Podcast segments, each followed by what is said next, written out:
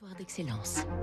Donnons l'envie d'entreprendre au cœur des territoires. Avec la banque Tarno, votre banque en région. Alors Fabrice Lindier, est-ce que l'on sort de la belle vaisselle pour le petit déjeuner? Pourquoi pas? Gros plan ce matin sur un grand nom des arts de la table. La légende véhiculée dans la célèbre pub des années 70 présentait Guy de Graine comme un élève rêveur qui ne pensait qu'à dessiner en classe des fourchettes et des couteaux sur ses cahiers.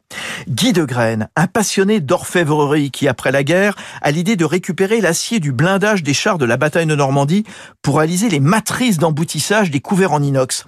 En 1948, la saga démarre. D'abord à Sourdeval, dans la Manche. C'est là que les Terre-Neuvas achetaient leurs couteaux à poisson avant de partir pêcher. Et ensuite, Vire, dans le Calvados. 75 ans d'excellence dans la fabrication de couverts en acier inoxydable et en métal argenté, des ménagères jusqu'à 124 pièces, des seaux à champagne, des plats, des cocottes en inox. Euh, plus récemment, Guy de Graine a misé aussi sur l'or blanc, la porcelaine pour la vaisselle fabriquée à Limoges et en Hongrie. Le spécialiste des arts de la table cherche aujourd'hui à séduire les plus jeunes.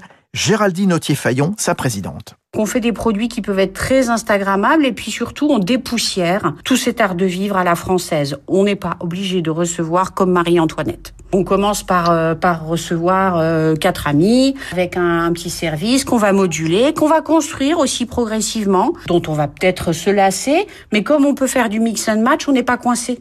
De Graine s'adresse à part égale, un tiers aux particuliers, à l'hôtellerie et à la restauration, et un dernier tiers à l'industrie, comme par exemple la fabrication du bol en inox du célèbre Thermomix. C'était Territoire d'excellence sur Radio Classique.